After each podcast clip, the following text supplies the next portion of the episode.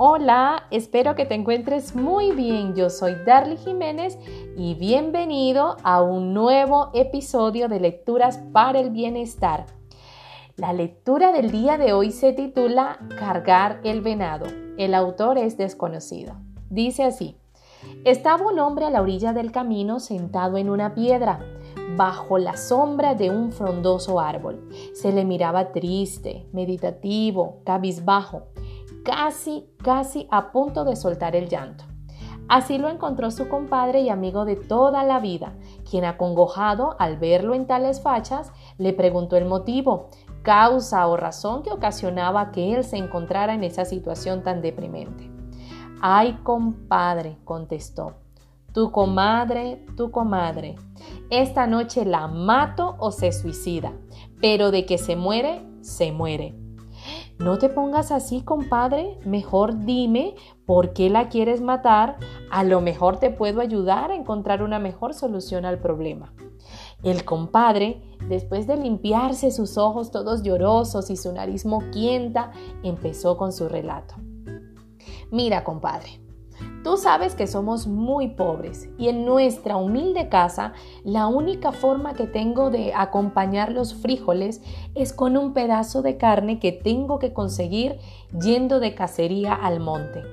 Me tengo que ir con mi vieja escopeta, pasar varios días de sufrimiento y penalidades, salvándome de milagro de los peligros del monte, esquivando víboras, tigres y otros animales soportar la terrible comezón que me producen las guiñas, garrapatas y piquetes de moscos, y por si esto fuera poco, aguantar cómo me cala hasta los huesos el frío y la soledad de las noches. Luego, por fin, si la suerte me socorre y logro cazar un venado, todavía tengo que cargarlo hasta el rancho y subir la cuesta de la loma hasta donde está mi casa. Todavía no alcanzo resuello cuando aparece mi señora con el cuchillo en la mano e inmediatamente empieza a repartir el venado entre vecinos y familiares. Que una pierna para doña Juana, que otra para doña Cleo, que este lomito para mi mamá, que esto para allá, que esto para acá. Y a los dos o tres días, allí va tu tonto otra vez de cacería. Pero ya me cansé y esta noche mínimo la mato. El compadre de aquel iracundo desdichado, después de meditar un momento, le dio la solución. Invita a tu mujer a cargar el venado. ¿Qué? Sí, sí, mira. Pero no le digas las penurias que se pasan para cazar el venado. Mejor píntasela bonito. No le hables de las espinas ni los peligros, ni del frío ni el calor, Dile que le invitas a la cacería para que disfrute de los bellos paisajes, del esplendor de las estrellas que te cobijan en la noche, de los manantiales cristalinos que reflejarían románticamente sus imágenes, de sus exquisitas aguas, del aire fresco del monte lleno de oxígeno, de la graciosa manera en que camina el venado como si fuera un bailarín de ballet de dulce, del dulce canto de los grillos y los pajarillos silvestres, en fin. El compadre siguió el consejo, por supuesto, la convenció. La mujer entusiasmada se fue con la falda larga hasta el tobillo. Al cruzar las primeras zarzas se redujo a minifalda porque la prenda quedó desgarrada entre las púas. La blusa quedó un poco rota el calzado se le rompió por los difíciles caminos y las piedras y las espinas la hicieron sangrar. Agarró garrapatas por todo el cuerpo, el sol le quemó la piel, el pelo se le maltrató, le quedó tieso y desparramado como estropajo. Las manos le quedaron encallecidas al abrirse paso entre el espeso monte. Estuvo a punto de sufrir un infarto al toparse con una enorme víbora. Muerta de hambre, su imagen parecía sacada de un cuento de ultratumba. Por fin, después de tantos martirios, un día encontraron al venado. Ella tuvo que contener el aliento y el hombre sigiloso con la astucia y agilidad de un gato se acercó a su presa y con la mirada de un lince localizó el blanco justo para liquidar al escurridizo animal. ¡Bang! Y el venado había muerto. La mujer no cabía de júbilo, pensando que su sufrimiento había terminado, pero no era así.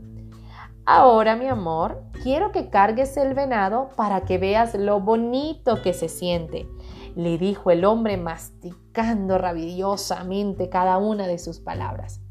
La mujer casi se desmaya ante la desconocida mirada asesina de su marido, pero ante la desesperación por regresar a su hogar no tuvo aliento ni para replicar y cargó el venado hasta su casa cruzando veredas y montañas.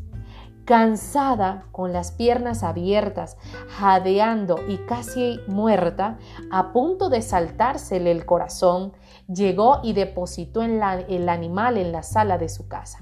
Los niños y sus amiguitos, hijos de los vecinos, salieron a recibir a sus papás cazadores y acostumbrados a la repartición le dijeron a su mamá con alegría, Mamá, apúrate a repartir el venado porque la mamá de Pepito ya está desesperada. ¿Qué pedazo le llevo a mi tía? le dijo el otro. La señora, tirada en el piso, hizo un esfuerzo sobrehumano para levantar la cabeza y con los ojos inyectados de sangre volteó a ver a los niños y agarrando aire hasta por las orejas le gritó. Este venado no me lo toca nadie y el que me lo toque, lo mato. Qué hermosa reflexión el día de hoy. En cuántas ocasiones hemos desvalorizado el esfuerzo ajeno y cuántos otros están esperando aprovecharse de tu esfuerzo o de alguien cercano a ti. La experiencia nos enseña que solo se valora aquello que hemos adquirido con el resultado de nuestro arduo trabajo. Lo cuidamos lo que cuesta, lo que se hace con esfuerzo, con sudor y sacrificio, y a veces hasta lágrimas. Recuerda, escribe tus aprendizajes y lo más importante, colócalos en práctica. Un abrazo.